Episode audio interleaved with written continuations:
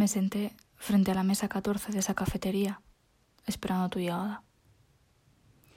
A mi lado, en otra mesa, una pareja dándose los besos más llenos de pasión que había en ese momento en el local.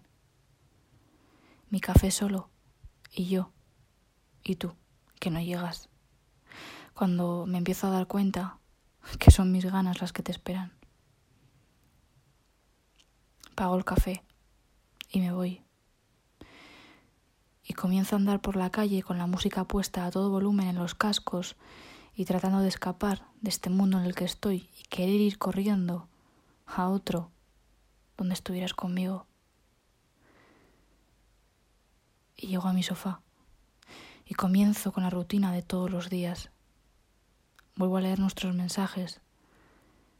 Vuelvo a leer que lo último que me pones es que estás conociendo a alguien y ese alguien no soy yo. Que tienes la nueva rutina de sus besos y no los míos. La nueva rutina de sus miradas y no las mías. Lo peor de todo es que vas a volver. Que sabes que en mí siempre tienes hueco. Que soy refugio.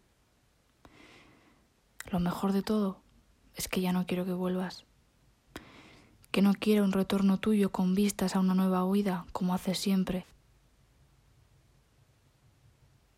Me volví a sentar frente a la mesa 14 de esa cafetería.